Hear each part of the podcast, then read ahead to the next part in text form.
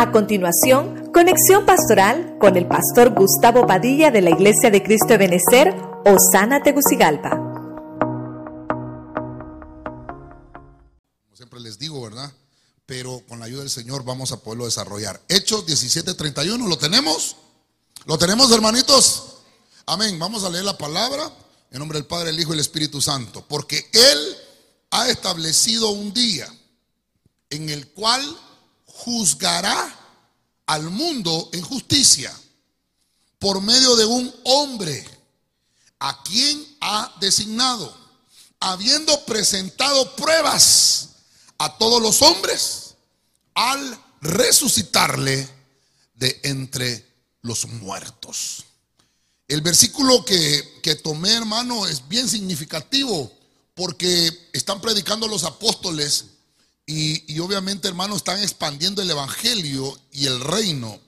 Y una de las cosas interesantes eh, que podemos encontrar acá, hermano, es que el mensaje no tenía que quedar inconcluso. Y me llama la atención ese versículo porque dice, y se lo tengo subrayado, Él ha establecido un día. Oiga esto, Él ha establecido un día en el cual juzgará al mundo en justicia. Creo que hay unos dos, dos temas ahí en el internet acerca del trono blanco, la adoración del trono y creo yo que la hemos hablado también de la descripción del trono. Hoy vamos a tocarlo de una manera distinta. Vamos a ver el juicio que hay en el trono blanco.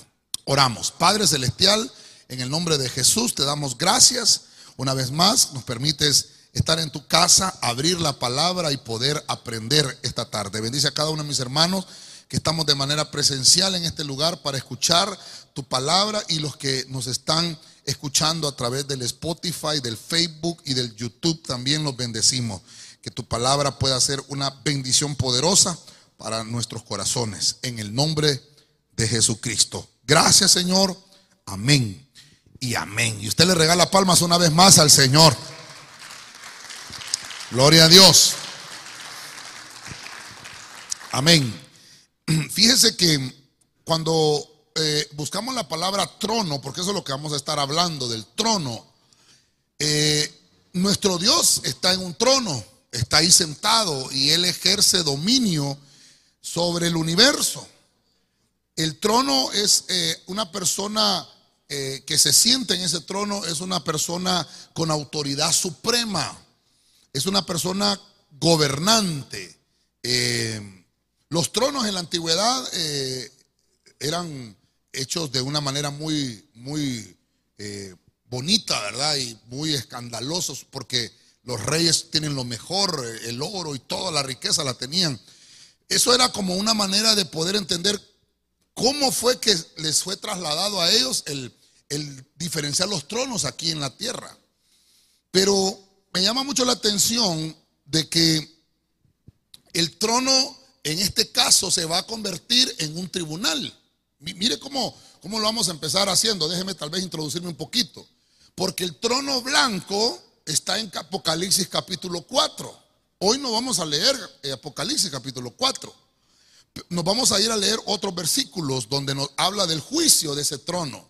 En el capítulo 4 de Apocalipsis lo que hay es una adoración suprema en ese lugar. Eh, eh, es donde los 24 ancianos tienen sus tronos, eh, ellos rinden sus coronas, están los cuatro seres vivientes, hay un mar de cristal. Ese tema ya lo desarrollamos, por ahí usted lo puede encontrar en nuestra página de YouTube, ahí puede buscarlo en, ese listado de prédicas escatológicas. No vamos a tocar ese punto.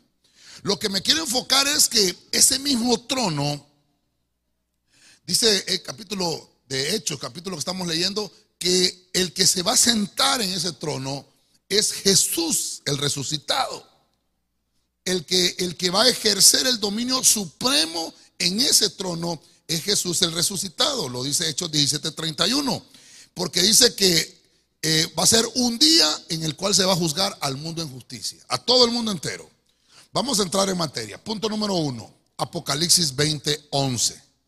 Ahí es donde vamos a, desarrollar. Usted en su casa con mayor detenimiento lee, tal vez son unos cuatro o cinco versículos que están ahí, pero son muy interesantes. Vamos a leer el verso 11, 20, 11 de Apocalipsis. Dice la Biblia de las Américas. Y vi un gran trono blanco y al que estaba sentado en él, de cuya presencia huyeron la tierra y el cielo, y no se halló lugar para ellos. Entonces, Juan está ahora eh, escribiendo y, describe de una manera muy, muy tremenda el trono y la persona sentada en él. Dice, vi al trono y al que estaba sentado en él. O sea que el trono no está vacío. En el trono se sienta eh, nuestro Señor Jesucristo. cuando dicen amén a eso? Y él empieza eh, a hacer este tipo de, tribunal en el trono. Eh, los tribunales que nosotros conocemos aquí en la tierra son bien diferentes, porque no hay un trono, sino que está la silla de un juez. Y, y, los tribunales, obviamente, está la parte acusadora y la parte defensora. Pero bien interesante, para que podamos ir entendiendo escatológicamente de qué está hablando aquí eh, Juan, dice que este es el gran trono, por eso se lo pongo acá, porque dice, vi un gran trono blanco. O sea, no es eh, algo, hermano, que, se pueda desapercibir, sino que, eh, sino que es algo, hermano, grande, algo grande. Nuestro Dios es, es grande y el trono es grande. Cuando usted busca la palabra trono desde Génesis hasta Apocalipsis, va a encontrar que demuestra la grandeza de nuestro Dios. Y dice la Biblia, el cielo es el trono de Dios y la tierra es el estrado de sus pies.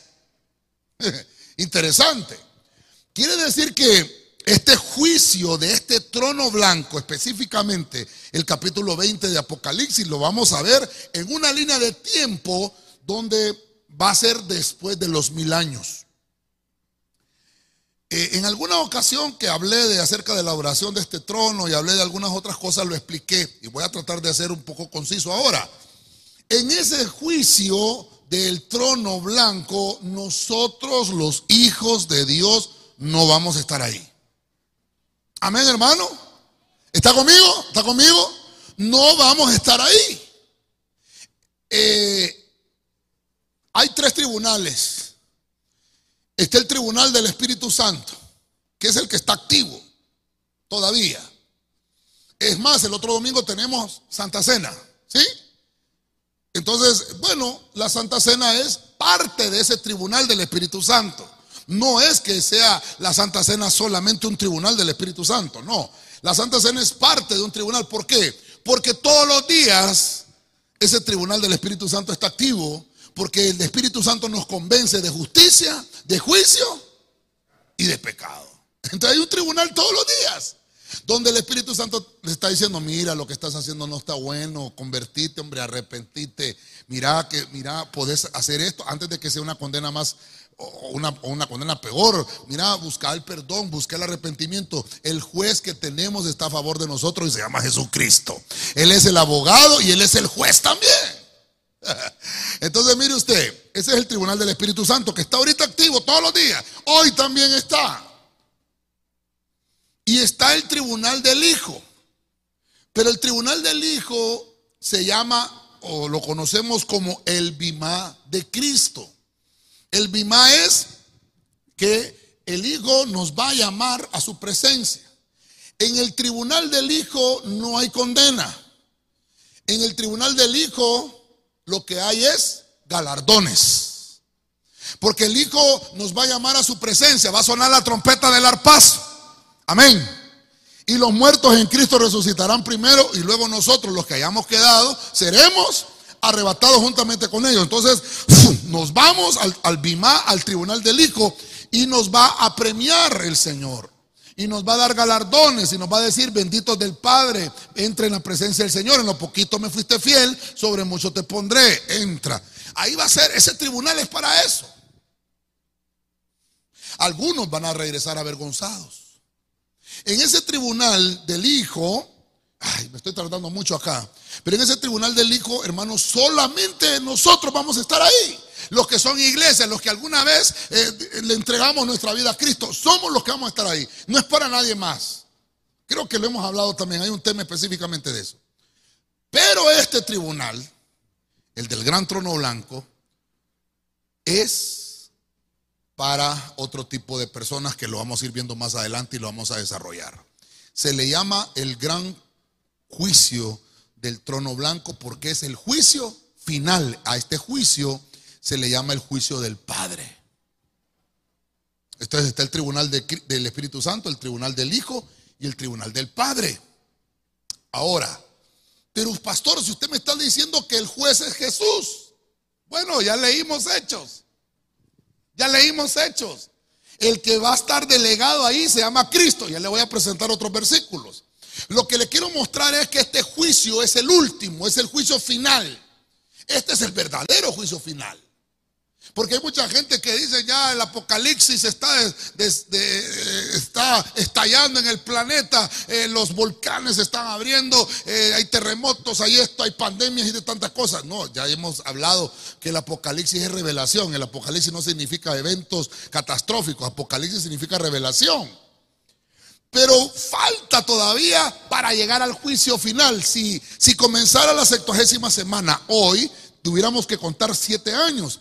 Y al finalizar esos siete años tendríamos que empezar a contar mil años. Y después de que pasen esos mil años, viene la guerra de God y Magog cósmica.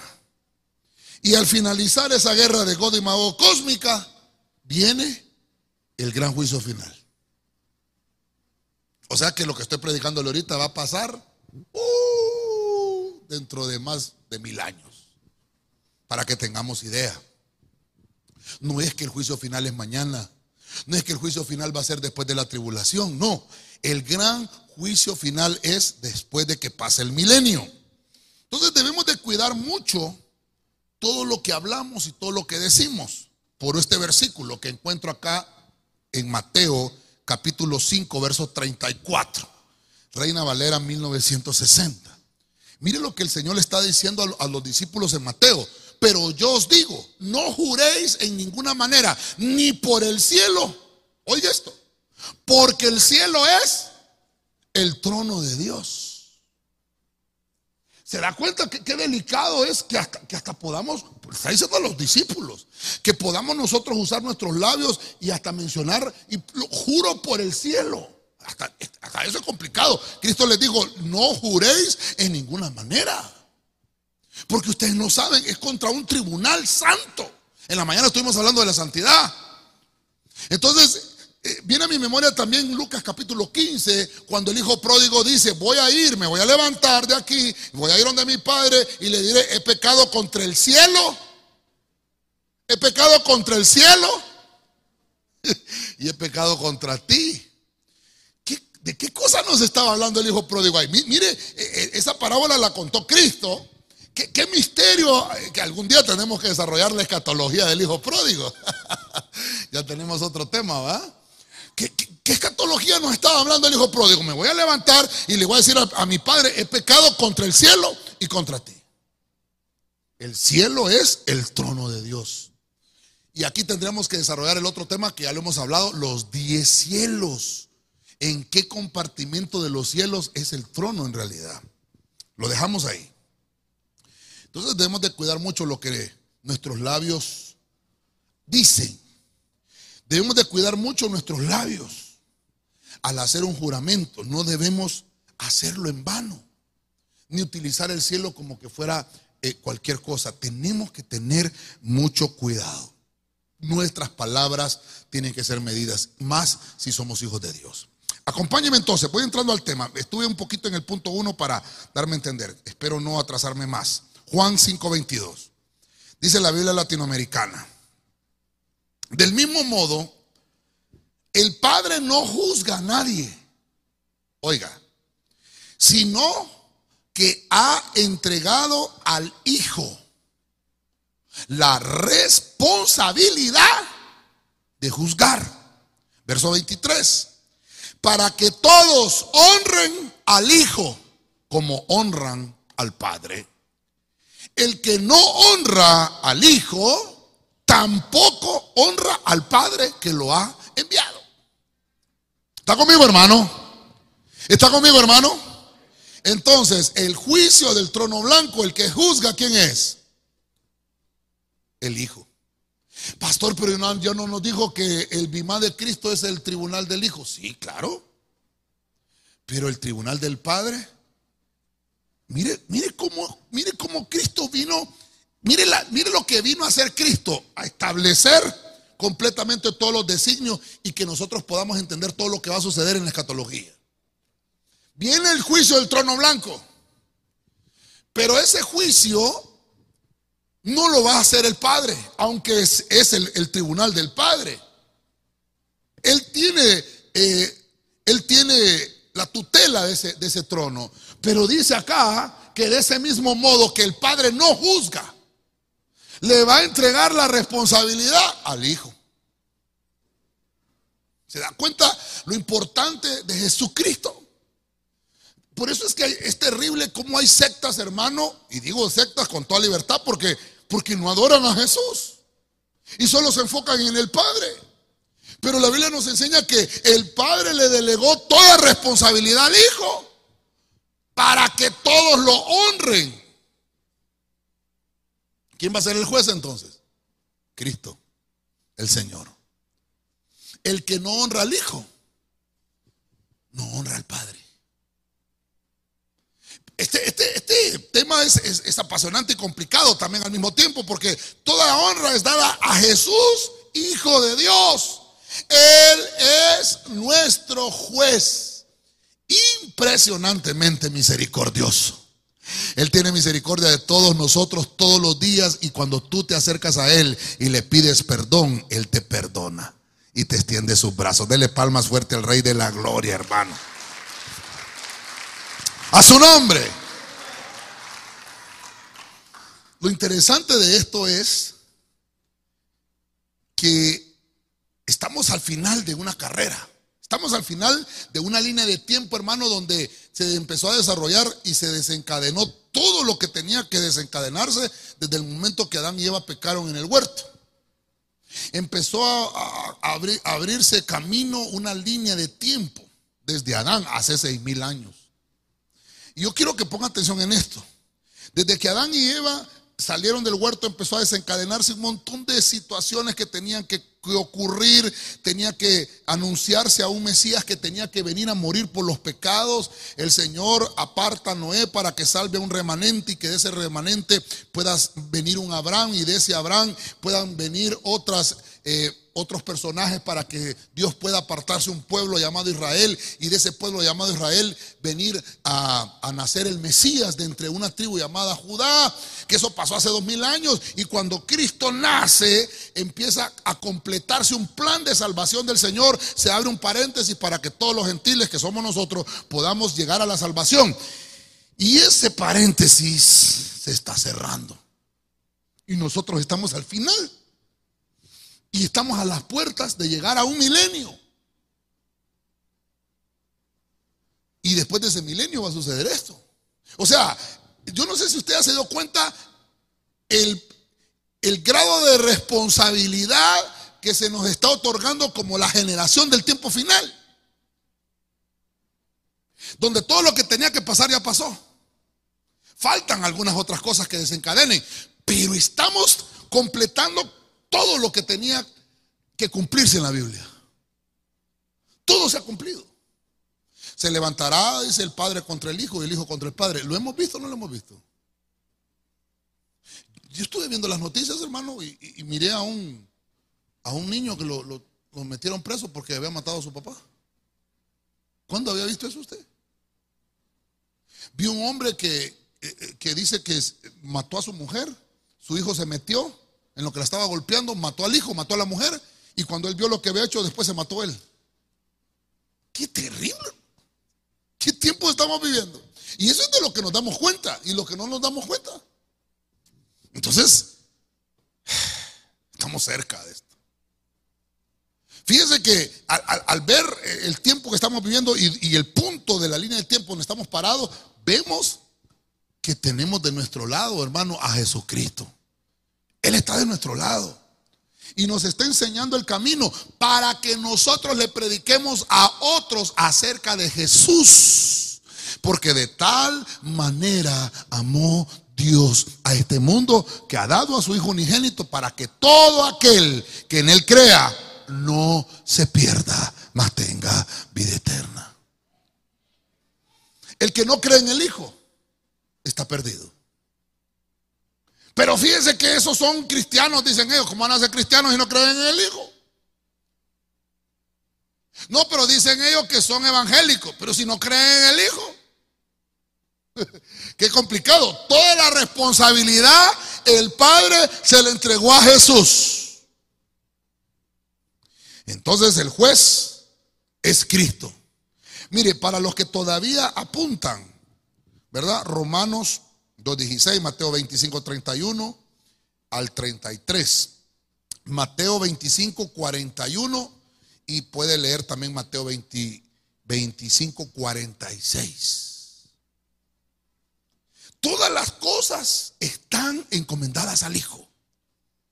En el juicio final, en el juicio final, se van a llevar una gran sorpresa. Cuando abran el juicio del trono blanco y encuentren a Jesús, al cual estuvieron negando por toda la historia humana. ¿Se da cuenta, hermano, del grado de poderío que tiene al Señor que venimos a adorar hoy nosotros? El Dios que adoramos, hermano, es un Dios poderosísimo. Es un Dios lleno de misericordia, lleno de gracia, que merece toda nuestra alabanza y toda nuestra adoración, porque Él está sentado en el trono, hermano, gobernando. Dele palmas fuerte a ese Señor y a ese Dios poderosísimo. Avancemos. Apocalipsis 20:12, traducción del lenguaje actual. Ya vimos el gran trono. Ahora vemos quién va a estar en el quién es el juez, quién es el que va a estar en ese trono. Ahora veamos los juzgados. Los que van a ser juzgados, Apocalipsis 20:12. Y vi que todos los que habían muerto, tanto los humildes como los poderosos, estaban de pie delante del trono y fueron abiertos los libros donde está escrito todo lo que cada uno hizo. También se abrió el libro donde están escritos los nombres de todos los que vivirán con Dios para siempre. Ah, ahí también se abrió. Los muertos fueron juzgados de acuerdo con lo que habían hecho y con lo que decían los libros.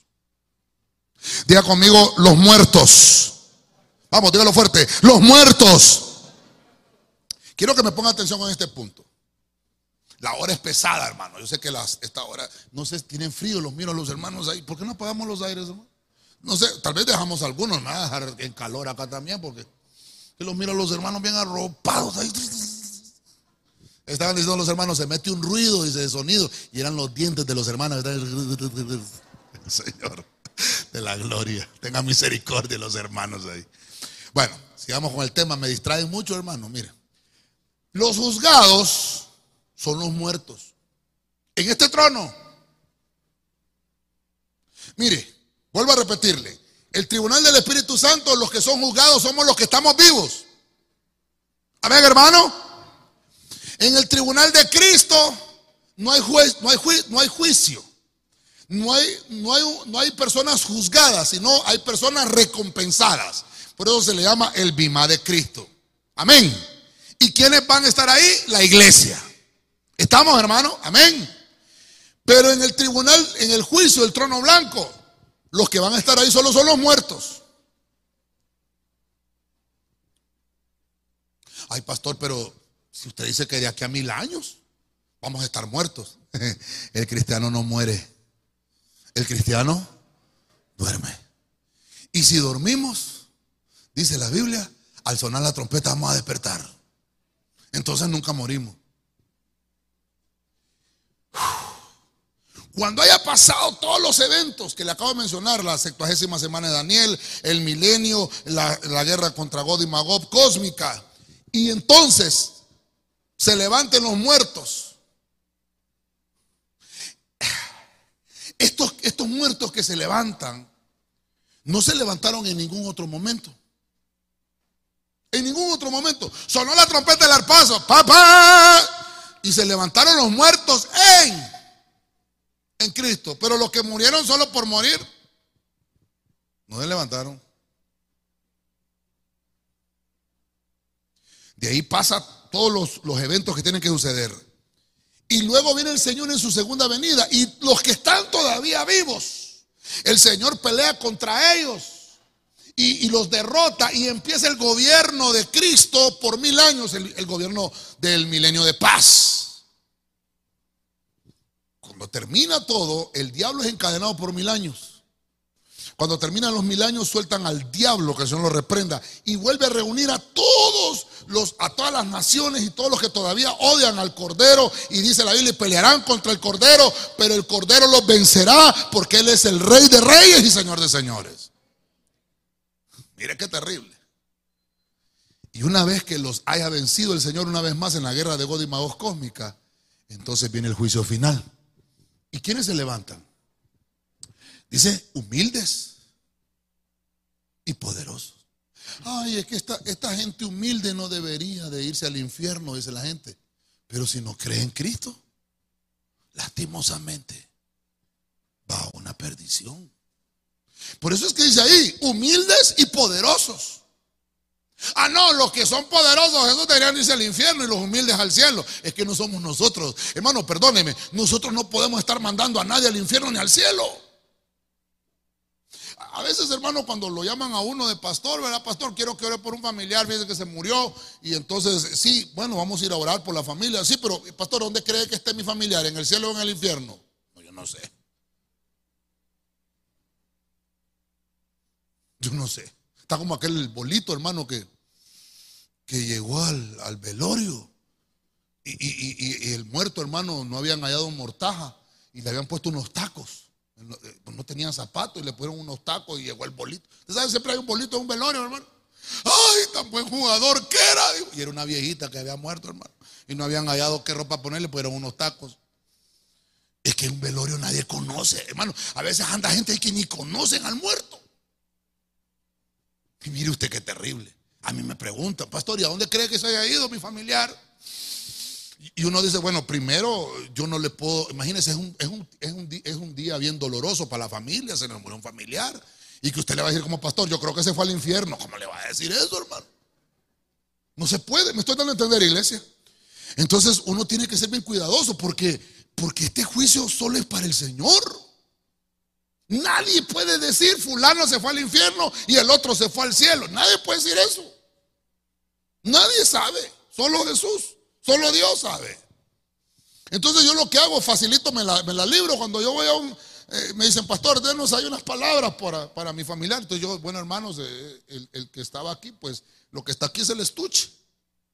¿Verdad? Una vez que nosotros morimos, lo que queda es el estuche. La Biblia dice, el espíritu vuelve a Dios que lo dio y el alma pasa a un lugar intermedio para ser juzgada.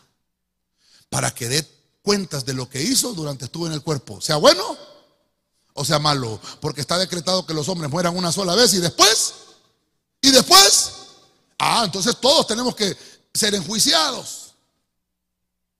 Sí, claro que sí, tenemos que ser enjuiciados, pero como usted está buscando del Señor en la tierra y se presenta en el tribunal del Espíritu Santo, usted se está enjuiciando en vida. ¿Me tratan de entender, iglesia? Yo quiero que desde ahorita regáleme unos 25 minutos, hermano, porque ya mire yo que ya no me ajustó el tiempo. Mire, usted se está enjuiciando. Usted se presenta en la Santa Cena y dice, Señor, perdóname, le jale las greñas al vecino, le hablé al otro acá, le jale las greñas a mi hermana, a mi esposa, perdóname. Ahí se presenta y le pide perdón. Y Dios como es misericordioso, te perdono, pero no lo volvas a hacer. El próximo domingo que vengas de Santa Cena, no vengas con la misma excusa. Y el Señor lo perdona, ¿sí o no, hermano? Y usted llora y, se arrepiente y Dios lo perdona. Y, después el Señor dice, bueno, ahora te voy a dar de mi bálsamo. Y al Señor le pone su bálsamo, lo acobija y ven usted llora, lágrimas y todo. Y de repente usted está perdonado. Amén. Porque todavía tenemos vida, respiramos. Nos están dando esa oportunidad hoy. No esperemos que llegue el final de nuestros días para que nos arrepintamos, porque ahí ya no se va a poder. Imagínense ya en el último, en el último momento en una cama, ya para, para entregar su cuerpo, su alma y en su espíritu y ya para morir. Eh, eh, tráigame la Santa Cena, tráigame el vino, tráigame el pan, eh, oren por mí, bautícenme, quiero hablar en lengua, que me unge el pastor. Que ya no puede hacer tantas cosas ya para el de la muerte. Es terrible, ¿verdad? ¿Por qué no aprovechamos hoy que tenemos vida, que movemos los pies, que levantamos las manos y le dedicamos al Señor nuestros miembros en sacrificio vivo, puro y santo que es nuestro culto racional? Por eso Pablo lo dice, os ruego hermanos, preséntense en vida para que sean limpiados, para que sean purificados y cuando llegue la muerte ustedes no mueran, sino que duerman para pasar la vida eterna con Jesús. Entonces aquí, en el tribunal del juicio, en el juicio del trono blanco, ya solo se presentan los que en realidad murieron, los que, estos hermanos, aquí sí que perdieron la compostura, hermano. Esto ya no. Ahí ya no hay salvación. En este juicio, aquí ya no hay nada que hacer. Aquí ya no hay nada que hacer. Estaban de pie en el trono y se abrieron los libros. Mire qué terrible. Y también se abre el libro donde están escritos los hombres de todos, los nombres de todos los que vivirán. Mire lo que dice ahí. Están abiertos los nombres de todos los que vivirán con Dios. En ese libro. Pero, pero dice, pero dice, los muertos fueron juzgados de acuerdo a lo que hicieron. Entonces van a llamar Perencejo, venga para acá. ¿Qué hice? Bueno, mira, aquí dice que tal día, a tal hora, tal pecado. Dice acá también que tal día, tal otro pecado. Mira, y le van a sacar aquel listado. A los que murieron sin buscar arreglo. Entonces, este, este juicio sí es complicado. Como le dije, usted y yo no vamos a estar ahí. Amén. No vamos a estar ahí. Le voy a recomendar aquel tema también de los, resucitados, ¿verdad? Creo que los discipuladores también lo enseñaron. los, eh, las siete facetas de la resurrección, primera resurrección y segunda resurrección. Esta segunda resurrección es la que estoy hablando acá. En este punto, el versículo 12 de Apocalipsis 20, porque esta segunda resurrección es que los que estaban muertos resucitan para ser juzgados y los mandan a la segunda muerte. Ahora, ¿quiénes son estos? ¿Quiénes son los juzgados? Hay cuatro. Hay cuatro, eh, vamos a decirlo así, eh, personajes aquí. Uno, los que vivieron para sí mismos y nunca vivieron para Dios. Eso está en Juan 3:19. No voy a leerlo porque ya le dije que más bien hasta me tiene que regalar tiempo. ¿Quiénes más están aquí los juzgados? Los que no se encontraron inscritos en el libro de la vida del Cordero. No sé si los hermanos ahí en televisión me pueden poner la filmina también, por favor. Mire qué terrible. Unos son los que vivieron para sí mismos. Dos, los que no se encontraron inscritos en el libro de la vida, que son del Cordero, en, el libro de la vida del Cordero. Recuerde que hay, hay, dos libros de la vida, el libro de la vida del Padre y el libro de la vida del Cordero. ¿Quiénes más? ¿Quiénes son los que están juzgados ahí en, el juicio del trono blanco? Los que rechazaron a Cristo. No, el Señor es un profeta nada más. Cristianos locos que andan adorando ahí. No, tenga cuidado, Juan 3:18. Porque el que no cree en Cristo va a ser juzgado en el juicio del trono blanco. Mire qué terrible. ¿Quién más? Número cuatro. Los que se rebelaron. Los que no reconocen autoridad. Diga conmigo, aquí no hay ninguno, pastor. No, pero diga, hermano, no hay ninguno, pastor. No vienen los domingos en la tarde. Ay, Señor, qué feo está eso. Mire, dice, los que se rebelaron contra la cobertura, Salmos 2, 1 al 3. En esta lista estarán. ¿Dice quiénes están ahí? Ay, Señor de la gloria. el tiempo no me va a ajustar, vamos a tener que desarrollar otro tema aquí. Mire, ¿quiénes están en esa lista? Los que adoren a la bestia y se dejen colocar la marca. ¿Dónde está eso, pastor? Apocalipsis 14, 9 al 11. La bestia está ahí y el falso profeta. Apocalipsis 19, 20. ¿Quién está ahí? El diablo, que el Señor lo reprenda. Eso está en Apocalipsis 20, 10. ¿Y quién más está ahí? La muerte y el Hades, Apocalipsis 20, 14. Entendemos ahora mejor por qué el Señor le dijo, muerte, yo soy tu muerte. La muerte va a ser juzgada en el juicio del trono blanco. Imagínate que vaya muerte. Va la muerte. La calaca, hermano, con, la.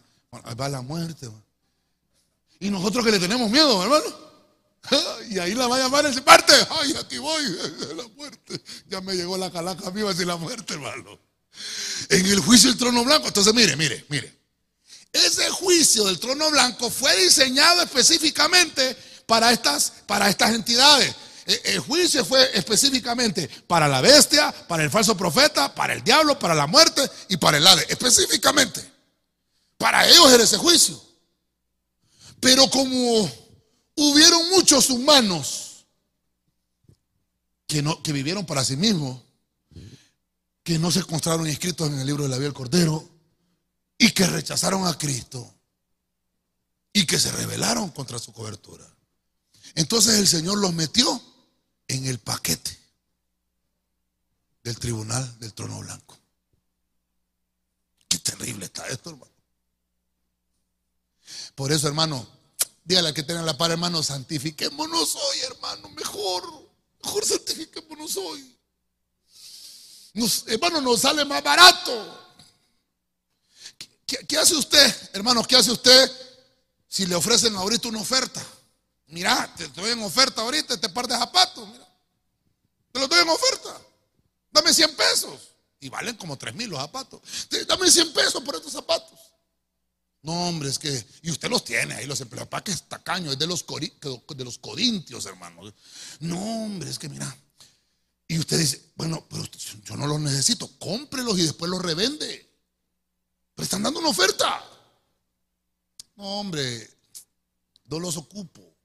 Pero te está dando la oferta, lo está rogando. Y usted dice, bueno, lo voy a comprar pues. Y le da 100 pesos por los zapatos. Usted, usted, si se los pone, ganó siempre. Porque se está poniendo zapatos caros, ¿sí o no? Y si no, y los vende, les puede ganar. ¿Cuántas veces? No sea tan avaro o tan usurero, ¿verdad? Pero sí le puede ganar. ¿Sí o no? Pues lo mismo nos está diciendo prácticamente la Biblia hoy. Hoy puede salvarte. Hoy es tu día de salvación. ¿Entendemos mejor el mensaje ahora? Hoy es tu día de salvación. Porque va a llegar un momento donde se van a levantar los que en realidad nunca vivieron. Eso no es vida. No tener a Jesús no es vida. Si usted no tiene a Jesús en su vida, no es vida.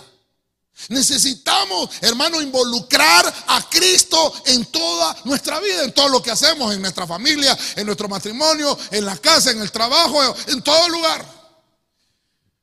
Porque los que son juzgados en el juicio del trono blanco están muertos.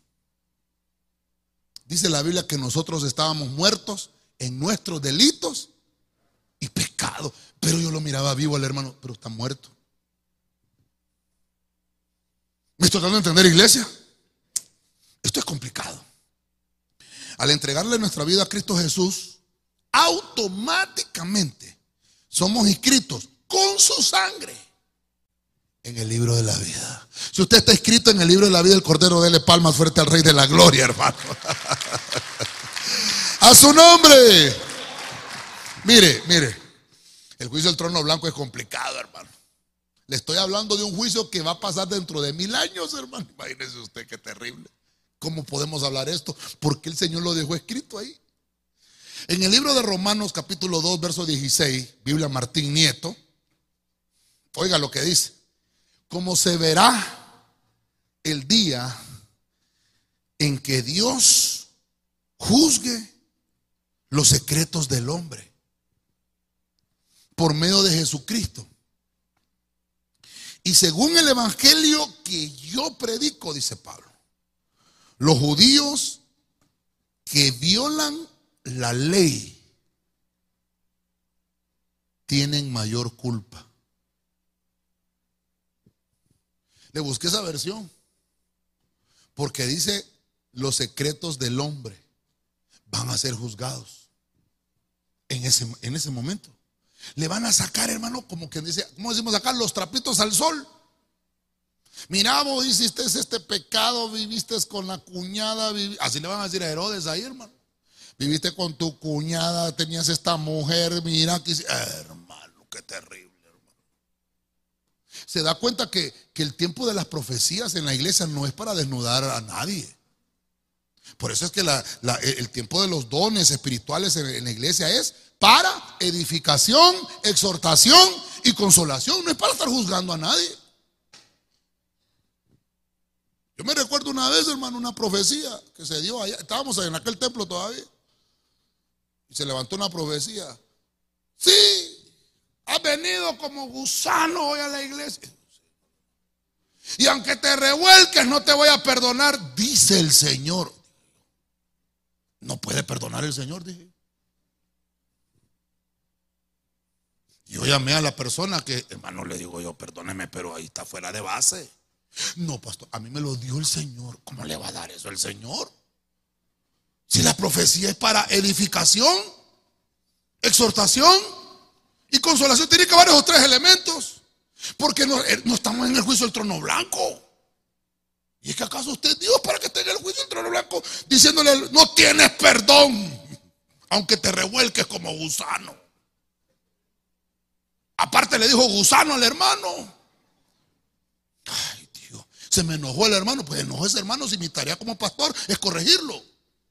No puede estar diciendo esas barbaridades, ni le voy a prestar el micrófono mientras no se arrepiente. Hmm. En el juicio del trono blanco donde aquellos que nunca limpiaron su culpa, hermano, imagínense cuánto falta para eso. Dios le está dando tiempo a la humanidad para que se arrepiente y pida perdón. Pero los dones del Espíritu es para decir, hijo mío, tú que estás eh, eh, haciendo tal cosa, dice el Señor, te espero con, con brazos de misericordia para que te arrepientas y aquí estoy para servirte. Para eso es lo que la Biblia nos dice que los dones son para, para que nosotros nos animemos con las palabras que vienen del cielo. Pero el Señor nunca va a venir con una palabra, ya te voy a cortar los pies porque andas metiéndote en... No, hermano. Señor quiere que todos los hombres procedan. Qué lindo dele palmas al Señor, hermano. Gloria a Dios. Entonces, la culpa es, es complicada. Porque cuando un hombre muere con culpa, va directamente al juicio del trono blanco. Mire, viene el bima de Cristo y no se va a levantar. Viene, eh, viene, viene el milenio y va a estar en la tumba. ¿Hasta cuándo se va a levantar? Hasta que pasen mil años. Y entonces ahí lo van a juzgar y van a abrirle los libros y le van a decir, mira todo lo que pasó y vos nunca arrepentiste. Allá había un gordo que estaba predicando y tampoco hiciste caso. van a decir eso, hasta eso van a decir ahí. Ahí va a salir, dice, dice que hasta los secretos. ¿Qué cosa? diga conmigo que no hay ninguno, pastor. Pero tenemos unos aparatitos, hermano. Aquí nadie me mira. Oh, hermano, secreto y pensamientos en la mente. A veces usted, venimos, hermano, nos miramos ahí en la, en la iglesia, hasta que el, en la mente, hasta que el hermano, que ojalá que se lo lleve el anticristo, hermano. Eh, eh, qué terrible, tenemos que limpiar hasta la mente de esos pensamientos. Si la Biblia nos llama que nos amemos unos a otros. Amén, hermano. ¿Cómo vamos a estar pensando? Y este hermano, ojalá que le dé COVID. ¿Cómo va a estar diciendo eso, hermano? No, o sea, que, que, que, lo sane el Señor, ¿verdad? Nuestros pensamientos tienen que ser, hermanos, siempre para edificación, exhortación y consolación, lo que nos enseña la Biblia. Pero no podemos estar juzgando nosotros a nadie. El único que va a juzgar se llama Jesús. Entonces, entonces, Pablo dice, hay un evangelio que yo estoy predicando. Yo lo predico. ¿Sabe qué decía Pablo? Mi evangelio decía Pablo. Así decía Pablo. Yo lo estoy predicando porque los hombres tienen que buscar el arrepentimiento hoy. Y mire lo que dice, los judíos están violando la ley y tienen mucha culpa. Sí, pastor, pero la ley ya no existe. Hmm, pero Cristo es. Yo soy, decía el Señor, yo soy la ley, yo soy el fuego, yo soy el trigo, yo soy la roca. Ah. Y no lo reconocen. Qué terrible. Hay un versículo en Romanos, eh, solo me ayudan, no sé, creo que está en Romanos, pero no me recuerdo ahorita si es capítulo 2, pero dice que todos los judíos tienen que ser salvos. Sí, pero todos los judíos que reconozcan a Cristo. Porque el que no lo reconoce tiene mayor culpa. Y mayor culpa porque Cristo se les manifestó y no le reconocieron. Por eso es, hermano, que nosotros tenemos una gran ventaja. Tenemos al Espíritu Santo. Él es nuestra guía, Él es el que nos ayuda a eliminar toda culpa del pecado en nuestras vidas. Si usted todavía hay cosas que no ha confesado, busque, busque. Dígale, Señor Espíritu Santo, ayúdame porque yo necesito estar limpio de todo aquello que me está obstaculizando el crecimiento espiritual en mi vida. Hay gente que está así, sabe que no puede crecer y no busca ayuda. Hermano, no esperemos que sea tarde. No esperemos que sea tarde. Por eso le digo yo, ¿qué evangelio nos están predicando? ¿Un evangelio de juguete? ¿Un evangelio de plástico? No, el evangelio, dice la Biblia, es poder de Dios para todo el que cree. Y Pablo dice, no me avergüenzo de ese evangelio. ¿Qué evangelio está diciendo Pablo? Yo predico ese evangelio. Que por medio de Jesucristo, en el día del tribunal del trono blanco, todos los secretos van a ser revelados. ¿Qué cosas escondemos a veces, hermano? ¿Qué cosas escondemos que no queremos que la gente se dé cuenta? Pecados. A veces eh, por, por el privilegio. No queremos que nadie se dé cuenta. Es que si se dan cuenta me quitan el privilegio. Pero ¿qué vale más? Vale más tu privilegio que tu vida. ¿Qué vale más? Porque si no confiesas tu pecado, esa vida va a ser atormentada eternamente. ¿Me estoy dando a entender, iglesia? Mientras que si, si tú te limpias y, y hermano, y perdóneme, para eso existe la disciplina, para que nos enderecemos y que la vida eterna que vayamos a tener sea una vida eterna con Dios, no una vida eterna atormentado. Por eso le digo yo, yo prefiero que usted pase un momento colorado y no mil descoloridos, hermano. Cristo está hoy con los brazos abiertos para perdonar nuestros pecados y nuestras faltas.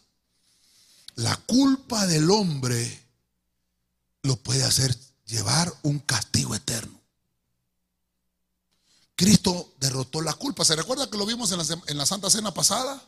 Cristo en el Calvario llevó la culpa de toda la humanidad. Y si usted y yo tenemos todavía el sentimiento de culpa, vayamos a Cristo y digámosle, Señor, aquí te entrego mi culpa porque yo no quiero seguir así. Y el Señor te va a perdonar si para eso vino.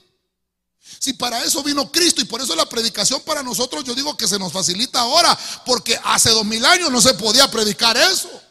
Hace dos mil años yo no le podía decir, hermano, venga y traiga su culpa, aquí está un cordero. No podía porque usted era gentil y no tenía acceso al templo ni podía ofrecer sacrificio. Pero vino Cristo, murió en la cruz y abrió ese paréntesis para que usted y yo pidiéramos perdón. Y Él nos perdona, nos limpia, nos santifica, nos purifica para que andemos en buenas obras. Déselo fuerte al Rey, déselo con fuerza. A su nombre. Vamos, vamos aterrizando. Apocalipsis 20:13. Mire lo que dice la versión Félix Torres Amat. El mar, pues, entregó los muertos que había en él. Y la muerte y el infierno entregaron los muertos que tenían dentro. Y se dio a cada uno la sentencia según sus obras. Yo había leído bastantes veces ese versículo, pero en esa versión Félix Torres Amán me abrió un poquito más el panorama, fíjese hermano. Porque ahora estoy viendo los perdidos. Los perdidos. ¿Quiénes van a estar juzgados ahí? Los perdidos. Por eso vuelvo a repetir lo que le venía diciendo desde el principio. En el juicio del trono blanco no estamos nosotros. Amén, hermano. No estamos nosotros. Yo no sé, Catherine, ¿qué te hiciste? Ah, está sirviendo Catherine. Ah, está Catherine. A una vez le predicaron a Catherine, ¿verdad? Tú me contaste, ¿verdad? ¿Cómo fue que te dijeron? Como algún día vamos a estar en el juicio del trono blanco. ¿Cómo le dijo que te dijiste, hombre, rechazo en el nombre de reviro, reboto y... ¿Cómo yo no voy a estar ahí? Eso es terrible. Por eso, hermano, hay que leer la Biblia. Como le decía en la mañana que un pastor me decía, como dice la Biblia, ayúdate que te ayudaré. Y yo buscando en la Biblia, hermano, no, ningún lugar hallé. Busqué todas las versiones y todavía no he hallado ese versículo. Ayúdate que te ayudaré, Dios santo. El que madruga Dios le ayuda y va de buscar yo en la Biblia, hermano. Así me predicaron a mí. Y como uno solo dice amén, amén. Tajadas con pollo, amén. Y uno escribe, no, tiene que leer. Uno tiene que ver si dice o no dice. Mire lo que dice ahí del juicio del trono blanco. Que el mar, perdóneme, el mar entregó sus muertos. Entonces el mar es un ser viviente. ¿Cómo es que el mar entregó sus muertos? O sea que el mar vino y, Señor, aquí están todos los muertos que murieron en el agua. O sea que es un ser vivo. Yo no sé, perdóneme, no me voy a dejar mentiroso usted. ¿Alguna embarazada ha ido al mar? ¿Cómo se pone el mar cuando hay una embarazada? Hasta le da vuelta. Yo una vez, hermano, está la pastora, no le miento. Fuimos al mar, porque dicen que en el mar la vida es más sabia, se lo sabe. En el mar la vida es más sabrosa, hermano. Y hermano, y nos metemos al mar. Fíjate que el mar estaba calmadito, bonito estaba el mar, hermano. Y vamos, hermano, nos metemos, hermano, qué lindo, en el mar. Y de repente, y le digo yo a la alguna embarazada se acaba de meter. Yo no soy profeta, ni hijo de profeta, se ha metido una mujer ahí, hermano. Ya la mujer está embarazada. Ya va, vos, ya vas a ver, solo se sale esa mujer y se calma el mar. Y fíjate que solo se salió la mujer, hermano el mar otra vez. Yo no sé qué misterio hay ahí, hermano. ya lo dejé pensando yo. Así que si quiere probar usted si tiene embarazada a su hija, llévela al mar.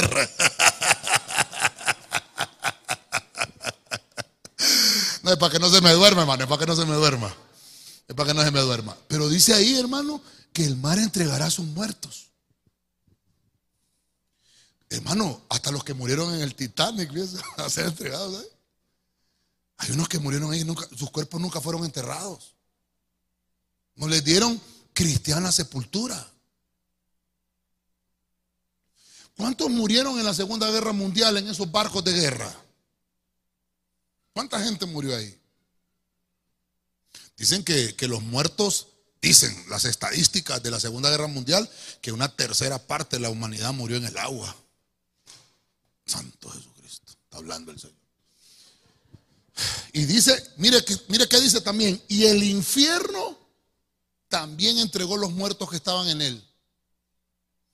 Quiere decir que en el milenio de paz aquí en la tierra, el infierno todavía va a estar quemando la gente.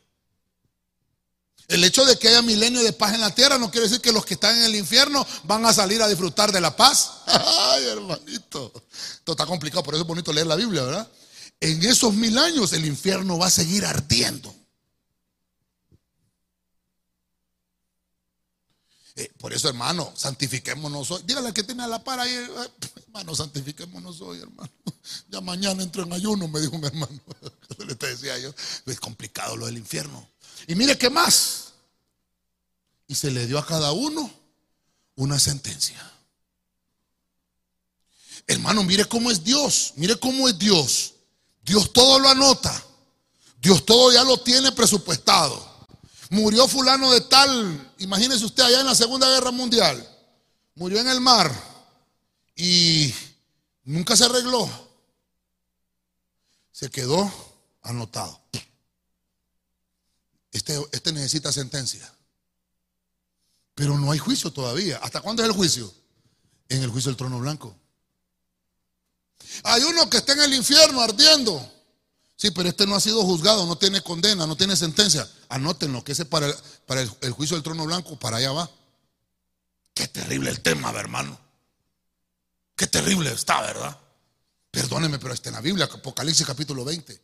Es que, es que Apocalipsis 4 habla del trono glorioso, donde lo adoran y todo lindo, ¿verdad? Pero ese mismo trono es el, el juicio del trono blanco, hermano. Qué terrible. Y entonces viene Jesús, entréguenme los muertos. Vamos a ver, vos estabas en el infierno, vení para acá, que ahorita te toca la segunda muerte. Diga conmigo, no me molesto, pastor. Diga, diga otra vez, hermano, no me molesto, pastor. ¿Cuál purgatorio?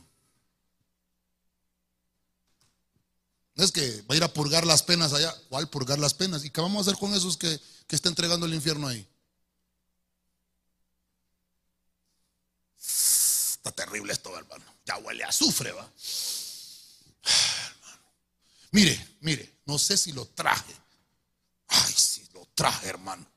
Y ya se me acabó el tiempo. Me, regala lo, si quedamos en que me iba a regalar, ¿verdad? O ya no me lo para regalar. Ay, sí, mire, ve, mire, mire, mire.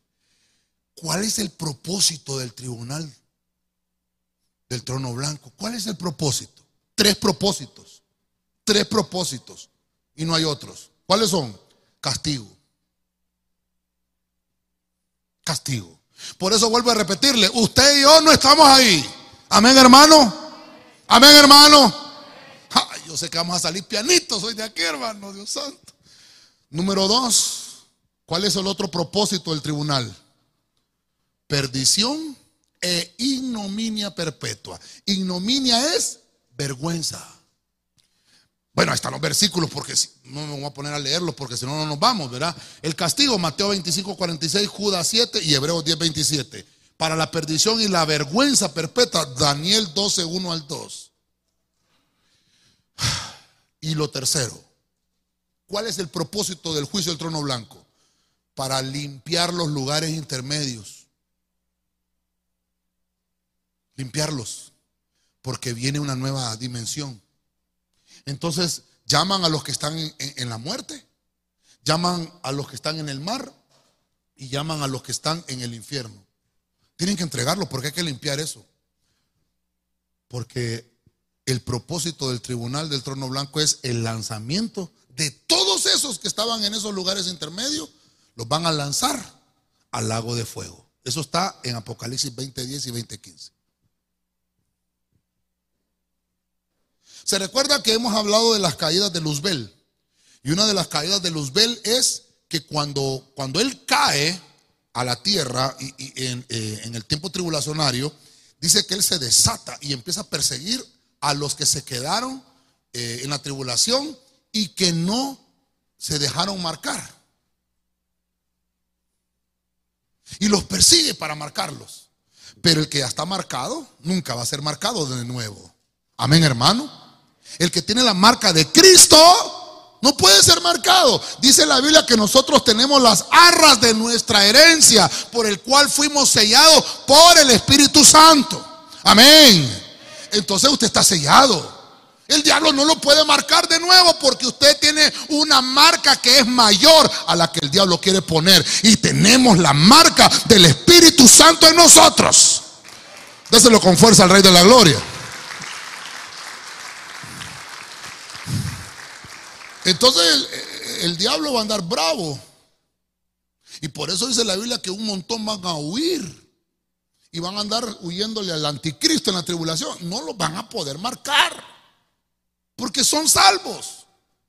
Pero tienen... Mire, ya me están llamando. Se me acabó el tiempo. Le dije yo. No soy profeta ni hijo de profeta, pero... Entonces, mire, los van a andar buscando. Claro, van a huir, van a andar con temor. Y se quedaron, ¿por qué? Por falta de conocimiento. El pueblo perece. Y por falta de ese conocimiento se quedaron. Ya conmigo aquí no hay ninguno, pastor. Ay, hermano. Entonces, viene el Señor en la segunda venida y como pasan, estos que se quedaron, pasan por la tribulación, limpian sus vestiduras, dice que Juan los ve salir de la tribulación con vestiduras blancas, ya, ya limpios, pero solamente con una palmita en la mano. Y entonces el Señor les dice, bueno, mira, estos son los que vienen saliendo de la tribulación, se limpiaron, vaya, era tiempo, vaya, pasen para allá. Y entonces viene el Señor, ahora vénganse todos los que son santos. Lo vimos en la mañana, ¿va? Viene con un ejército de santos. Aquellos que antes de la tribulación se santificaron. Vénganse conmigo. Y dice que viene el Armagedón. Hermano, dice el Señor que con el aliento de su boca los derrota a todos. Y agarran al diablo que el Señor lo reprenda. Lo agarran, hermano. ¿A dónde lo metieron? A lo más profundo del abismo. Y ahí estaba amarrado. El mismo Polito, aquel Apolión, ¿verdad? Que, que, abrió las llaves en Apocalipsis 9, a ese mismo Polo, Polo, vení, agarrate al chamuco y metelo ahí. Al mismo lo toca, venite, que yo tengo las llaves. Y se lo llevan al diablo, hermano, hasta al tártaro, dice la Biblia, que es lo más profundo del abismo. Y ahí está el diablo encerrado, No va a poder salir. A ese sí le van a meter una cuarentena de mil años, hermano. Encerrado. No va a poder salir. Por mil años. Y entonces el Señor, hermano, hace el milenio de paz aquí en la tierra. Y el diablo encerrado. Por eso es que ese propósito de ese juicio es, ah, es que, es que mire hermano, Dios ya, ya todo lo tiene planeado. Ya todo lo tiene planeado, pastor. Y no podemos orar para que no metan al diablo ahí. Ya, vamos orar por eso. Si ya está, ya está planificado qué va a pasar. Ya está juzgado. A ese ya lo juzgaron. Y, y mire qué terrible.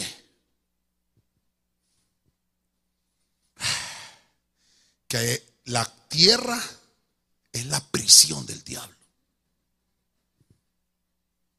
La gente dice, allá anda el diablo suelto. No, mentiras, el diablo está en los aires.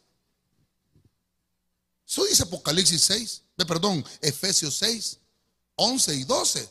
Nuestra lucha no es contra carne ni sangre, sino contra principados, contra potestades, contra huestes de maldad en la tierra. ¿A dónde? Y entonces, ¿a dónde está? A venir a la tierra en la sextuagésima semana de Daniel. Pero ahorita no. Ahorita manda emisarios. Hermano, perdón, voy a hacer un paréntesis. Me soporta, ¿verdad? ¿Cuánto me regaló? ¿Cuánto me regaló? Hay un lugar aquí que se llama La Torocagua. Yo viví en La Torocagua en 1983.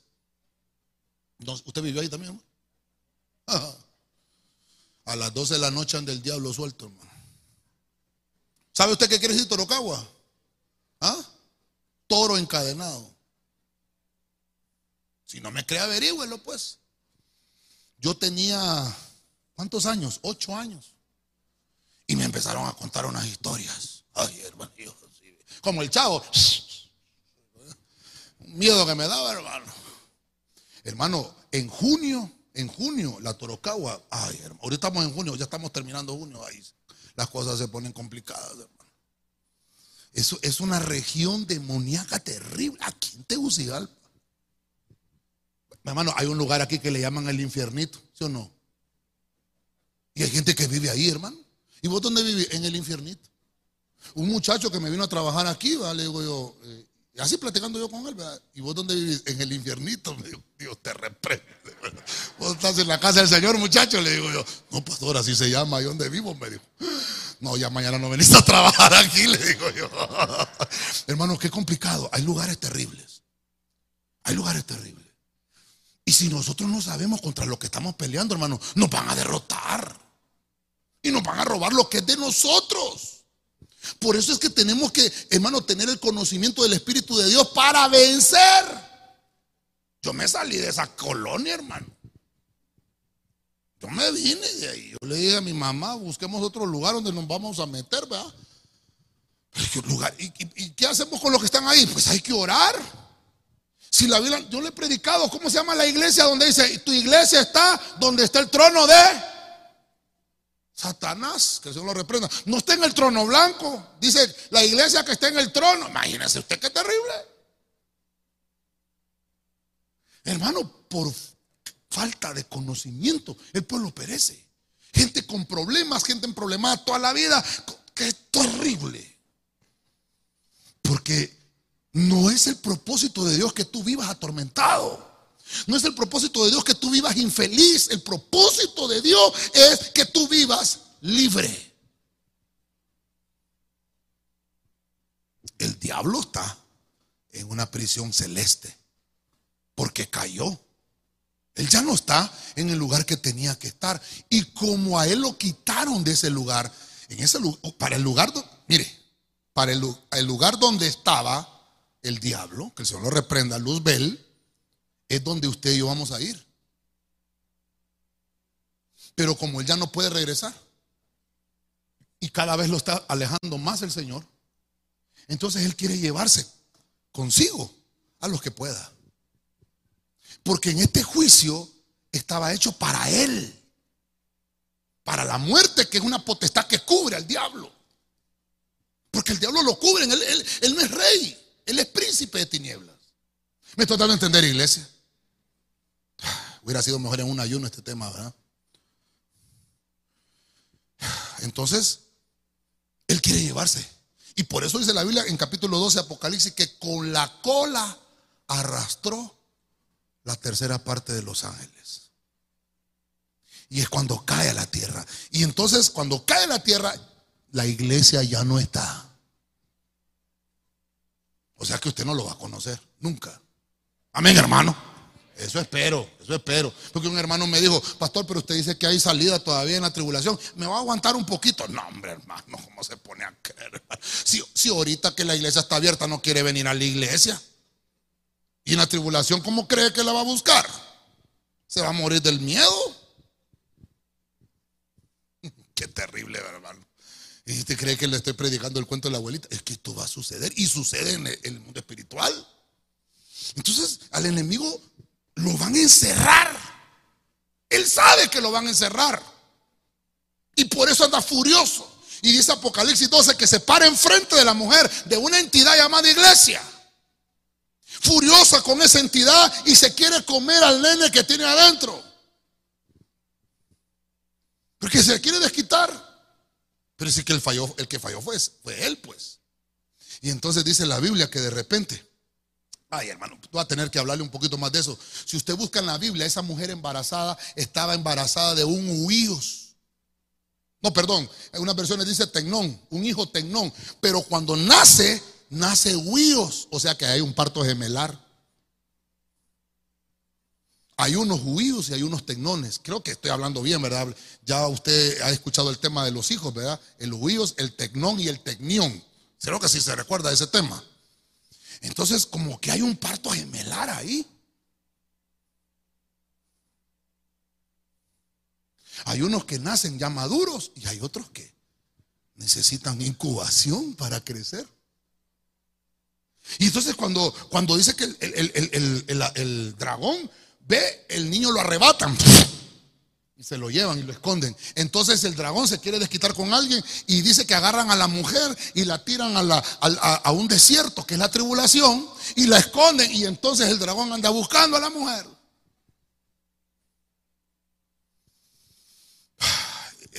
La escatología es complicada. Porque a ese dragón lo van a agarrar y lo van a lanzar. Porque su final es el lago de fuego. Cuando lo agarran, lo meten por mil años.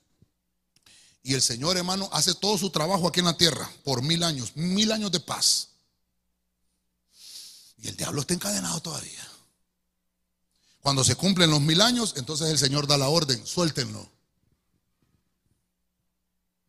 Y furioso sale otra vez, hermano. Furioso. ¿Cómo salió usted después de estar un año encerrado en su casa? Hermano.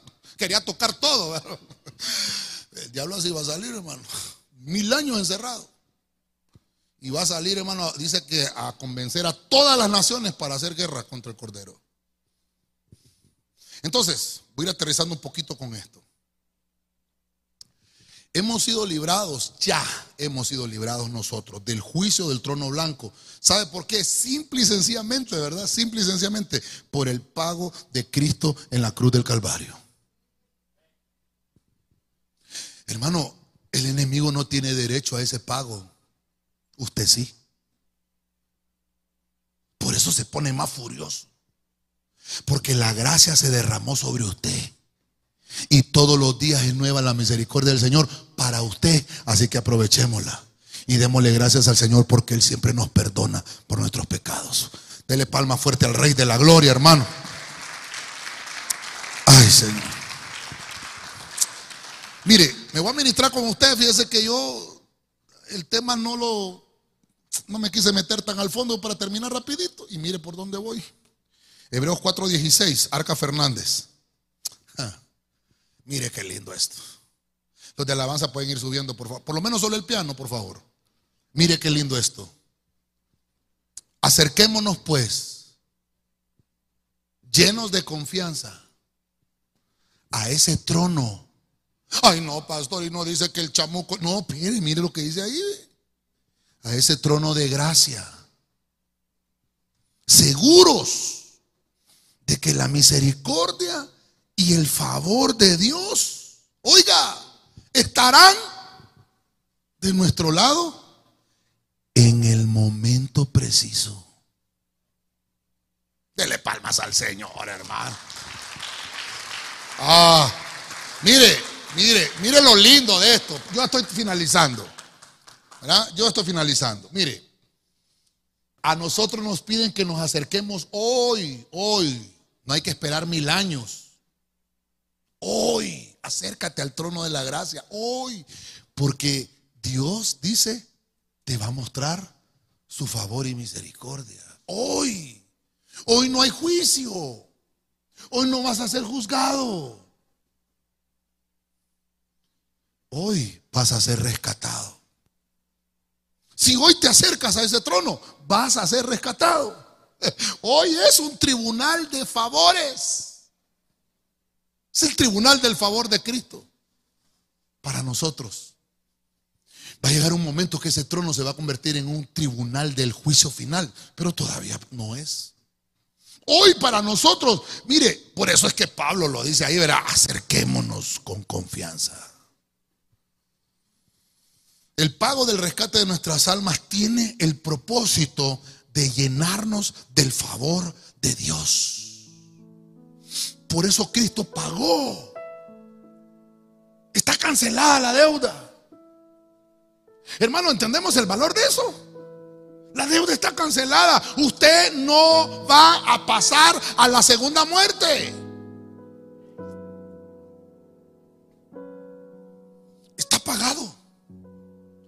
¿Cuándo se pagó? Me faltó todavía, pero como no lo traje, ¿verdad? No lo traje. Tal vez en otro tema lo vamos a, desarrollar mejor. Pero, ¿cuándo pagó Cristo la segunda muerte? Él pagó la primera muerte cuando murió en la cruz. Y dice, en tus manos encomiendo mi espíritu. Y murió. Luego, él, hermano, dice que lo llevaron, su cuerpo lo llevaron a la tumba. Pero pasó algo extraordinario ahí.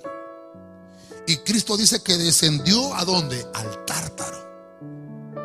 Y fue consumida la ofrenda. Ahí fue el pago de la segunda muerte. Por usted y por mí. Ahí fue el pago. Entonces, cuando Cristo resucita, cuando están los, los, soldados romanos en la tumba y oyen aquel temblor y que la piedra se removió y van a ver ellos ahí, ya no hay cuerpo. Cristo está resucitado. Él pagó el precio de la primera muerte y de la segunda. ¿Cuál es el temor?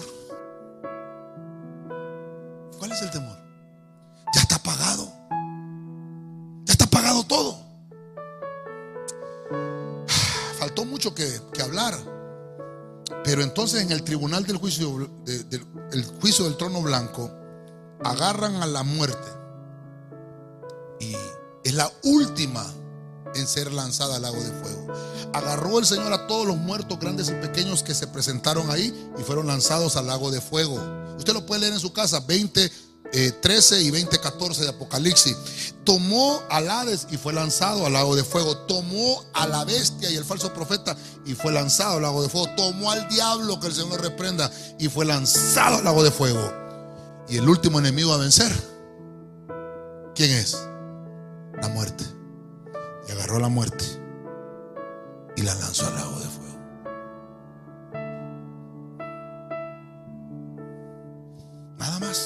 Y se acabó todo. Entonces, para no finalizar con que usted me estaba viendo tanta llama y tanto azufre, ¿verdad, Dios Santo? Mire, Apocalipsis 21.5, nueva traducción viviente. Y el que estaba sentado en el trono dijo, después de que pasó todo esto, miren, hago nuevas todas las cosas. Entonces me dijo, escribe esto, porque lo que te digo es verdadero y digno de confianza. Verso 6. También dijo, todo ha terminado. Yo soy el alfa y la omega, el principio y el fin. A todo el que tenga sed, yo le daré a beber gratuitamente de los manantiales de agua de la vida. Dele palmas fuerte al Señor, hermano. Aleluya. Mire, quiero finalizar ya. El tiempo se me fue completamente, hermano. Se me fue completamente. Le pido disculpas, pero hay tanto que ver acá, hermano. Y como le digo, la escatología es toda la Biblia, de Génesis a Apocalipsis. Hay tanto que leer ahí. El juicio del trono blanco finaliza con esto. Todo ha terminado. Fueron vencidos todos los enemigos usted ya no va a tener por qué preocuparse más. Eh, desde ahorita, sépalo, por eso lo dejó el Señor escrito. Todos los enemigos que nos buscan y que nos agobian, ya están derrotados, hermano. Ya están derrotados. No nos preocupemos, tengamos paz en el Señor. Dice el Señor, yo hago nuevas las cosas. Yo soy el principio, yo soy el final. Todo ha terminado. Todo ha terminado. Tenemos en Dios la mejor esperanza del futuro. Estaremos para siempre con nuestro Señor en paz. Él no quiere que estemos, hermano, afligidos. Finalizo, finalizo. Tal vez vimos siete cosas. Hay más todavía que ver del juicio del trono blanco, pero lo primero es eh, mostrar el gran trono. Eh, la Biblia lo llama como el gran trono porque es el último juicio. El último tribunal, el tribunal del Espíritu Santo está hoy activo. Falta y falta muy poco para el tribunal del Hijo, que es en el Bimá después del arpazo. Y el último va a ser después del milenio el gran trono blanco, el juicio final. Número dos, ¿quién es el juez en ese, tribunal? Pues como es el tribunal del Padre, todos pensábamos que era el Padre, pero ya vimos que el Padre le, le delegó toda la responsabilidad a Cristo. O sea que el juez es Cristo. Y recuerde San Juan 10:30, el Padre y yo, uno somos. Entonces Cristo es el juez. Número 3, ¿quiénes son los juzgados? Ahí solo muertos van a ver. Ahí vivos no van a ver. Por eso es que nosotros, dice la Biblia, tenemos que alcanzar la estatura de vivientes. Luego nosotros, dice Pablo, los vivientes seremos arrebatados juntamente con ellos, los que estemos vivos. Porque Dios es un Dios de vivos y no de muertos. Número cuatro. Hay una culpa que tienen los hombres, secretos, y hay unos que hasta se los llevan a la tumba. Nunca se arrepintieron de sus pecados y de sus faltas. Y dice la Biblia que en ese juicio del trono blanco todos los secretos de esos, de esos hombres serán dados a luz. Número 5, los perdidos. Aquellos hermanos que nunca, nunca reconocieron a Cristo como su Señor van a tener su justa recompensa o su justa sentencia. Aquellos que murieron en los mares, dice que el mar entregará a sus muertos. Dice la Biblia que el Hades entregará a sus muertos. El infierno entregará a sus muertos. Aquellos que nunca se arrepintieron, aunque haya un milenio de paz aquí en la tierra, el infierno seguirá ardiendo para aquellos que nunca se arrepintieron. Eh, número 6. Hay una esperanza. Hay unos que fuimos rescatados ya de ese juicio. Cuando Cristo murió en la cruz, pagó el precio de la primera muerte. Pero cuando descendió al tártaro, y ahí dice que hermano del fuego, el horno calentado, él pagó el precio ahí de la segunda muerte para luego resucitar al tercer día. Y nosotros al reconocer a Cristo somos rescatados de ese tribunal del juicio del trono blanco. Hoy, hoy ese trono es un trono de favores. Hoy es un trono de misericordias. Y el último punto es el alfa y el omega. El Señor dijo, ya todo se acabó. Ya todo está terminado. Nuestros enemigos fueron vencidos. Fueron vencidos todos aquellos que ya estaban programados que murieran. El diablo, el falso profeta, el dragón, el anticristo, la bestia y la misma muerte, el último enemigo a vencer, será esa muerte. Y dice el Señor, voy a hacer nuevas hoy todas las cosas. Désela fuerte al Señor en esta tarde. Gloria a Dios.